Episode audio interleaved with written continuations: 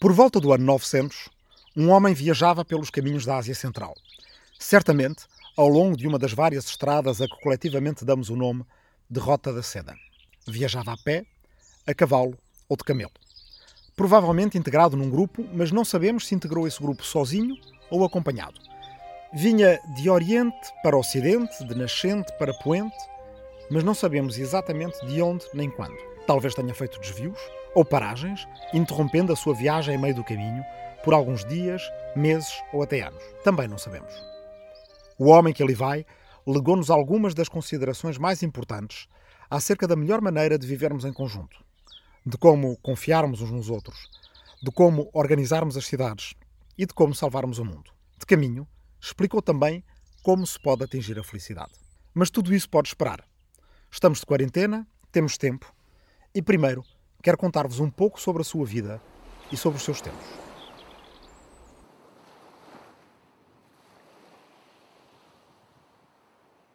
Sabemos apenas para onde ele ia e como se chamava, ou como lhe chamaram.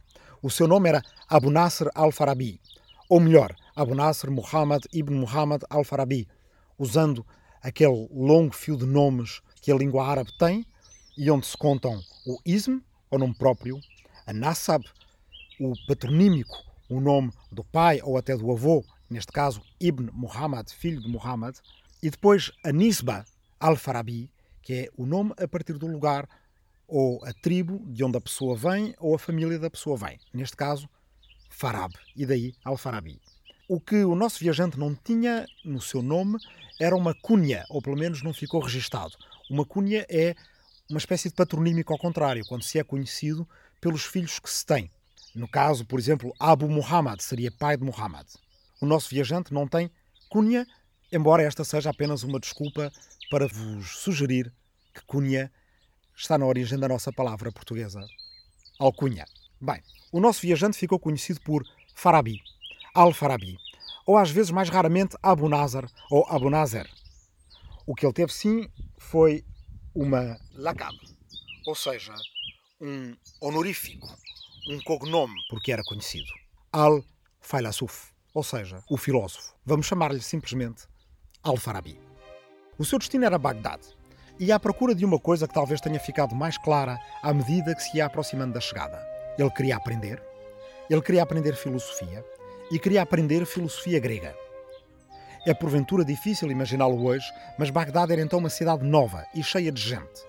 Tinha pouco mais de 100 anos, era a capital que o califa Al-Mansur escolhera construir no ano de 762, 110 anos apenas antes de Al-Farabi nascer, numa região que já fora habitada e civilizada durante milénios.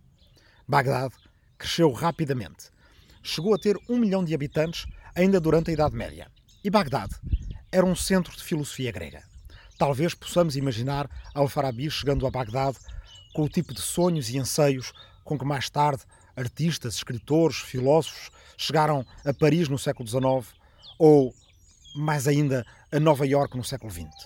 Uma cidade nova, cheia de gente, cheia de energia, de bibliotecas, de tradutores, de professores, do conhecimento por que eles tantos ansiavam.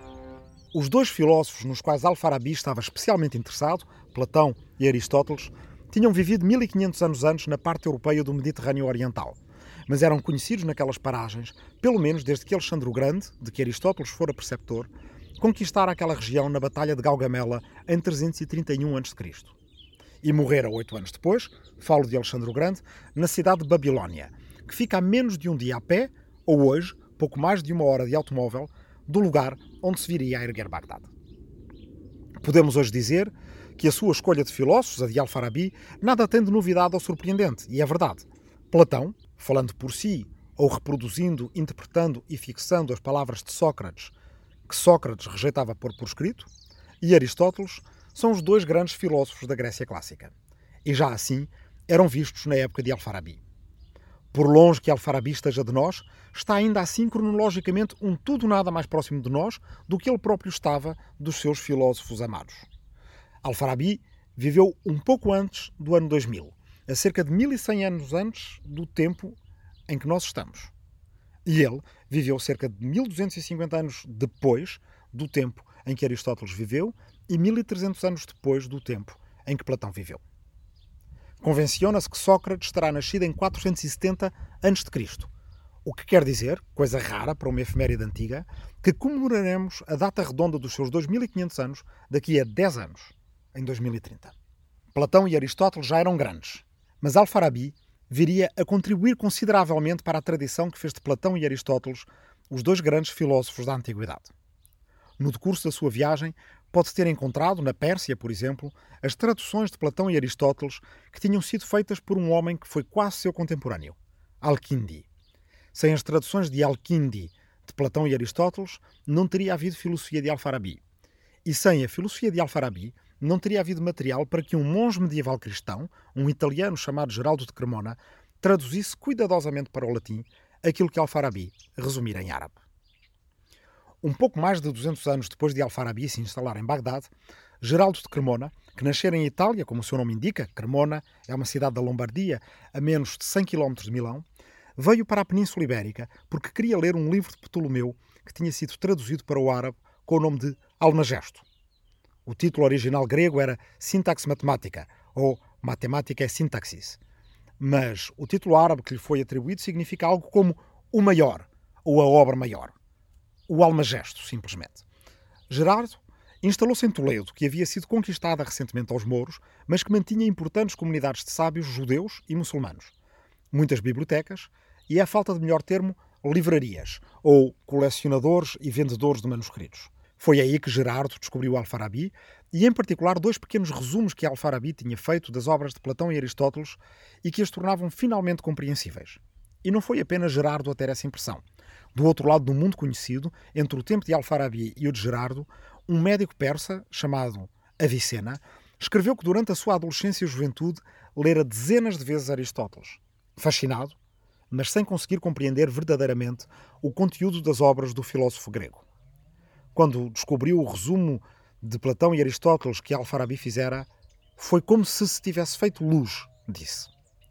Avicena tornou-se depois num dos dois mais importantes cientistas muçulmanos da sua época. E mais à frente, muito à frente nesta conversa, falaremos de outro. Gerardo Cremona, por sua vez, aprendeu árabe em Toledo e durante 40 anos, sozinho ou acompanhado de companheiros de estudo, viria a traduzir 71 livros escritos em árabe ou traduzidos para o árabe, dos quais 32 provinham originalmente do grego. De Al-Farabi traduziu três livros: o Liber Al-Farabi de Silogismo, que se perdeu, um livro de física aristotélica intitulado Distinctio Al-Farabi Super Libram Aristoteles de Naturale Audito, e o resumo de filosofia platónica e aristotélica, a que chamou Liber Al-Farabi de Scientis, e que também é conhecido por De Scientis Al-Farabi, ou De Sciences Al-Farabi, se quisermos usar outra pronúncia, os conhecimentos ou as ciências de Al-Farabi, e que ficaria mais famoso na Idade Média pelo seu título resumido latino de Al-Farabius. O Al-Farabius circulou muito por toda a Europa a partir da Península Ibérica, no extremo oposto à região da grande massa continental eurasiática de onde Al-Farabi viera. Mais difícil do que para nós imaginarmos que um viajante das caravanas da Rota da Seda viesse a ser um dos principais responsáveis pela recuperação de Platão e Aristóteles, seria para o próprio Al-Farabi, imaginar que no outro canto do mundo conhecido o seu nome se tornaria num sinónimo para a palavra livro. Se dermos hoje uma volta pelas ruas de Lisboa, do Porto, de Coimbra, de Faro, de Setúbal ou mesmo de Ponta Delgada, perto de onde me encontro, tão lá nos confins da Europa que alguns dos contemporâneos de Al-Farabi achavam que aquela região onde Platão localizava a Atlântida era a Península Ibérica, talvez assim como especula Cláudio Torres, com uma pequena mudança de acento bastaria para transformar a Atlântida no Al-Ándalus, ou seja, na Península Ibérica, como vista pelos árabes. Há hoje, nessa mesma Península Ibérica, nesse tal Al-Ándalus, livrarias que se chamam alfarrabistas e que vendem alfarrábios. Não há melhor homenagem que possamos fazer a Al-Farabi. E, no entanto, é uma homenagem que fazemos todos os dias sem saber. Usar o seu nome para falar de livros velhos e de casas onde se vendem livros velhos. O nome usado para significar livro velho tem indubitavelmente origem no nome próprio do filósofo que atravessou as estepes para ir para Bagdade umas boas décadas antes do ano 1000. E isso está registado na língua portuguesa, pelo menos desde a primeira metade do século XVIII, na obra de um dos primeiros e maiores dicionaristas da língua portuguesa, um religioso francês chamado Raphaël Blutot. Já é mais difícil explicar como é que aconteceu o seu nome significar livro em português de Portugal, mas não em espanhol, pelo menos em espanhol moderno, nem em italiano, nem em francês, nem em nenhuma outra língua latina, e para dizer a verdade, em nenhuma qualquer outra língua. Para ser mais preciso ainda, a palavra não é sequer muito vulgar no Brasil, onde se pode encontrar quem diga alfarrábio, no sentido de livro, mas onde os alfarrabistas são chamados de sebos.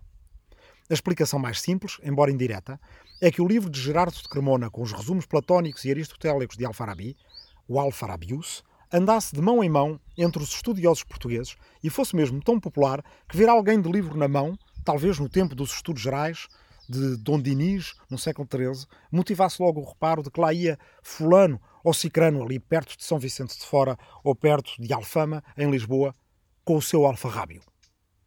Talvez, quem sabe. Hipoteticamente, também se poderia imaginar que a palavra alfarrábio tivesse chegado diretamente do árabe ao português, como milhares de outros vocábulos arábicos que até hoje existem e são preservados na língua portuguesa. É quase impossível um lusófono passar uma hora da sua vida acordada sem dizer várias palavras em árabe, para objetos, para alimentos, para topónimos ou para disciplinas científicas.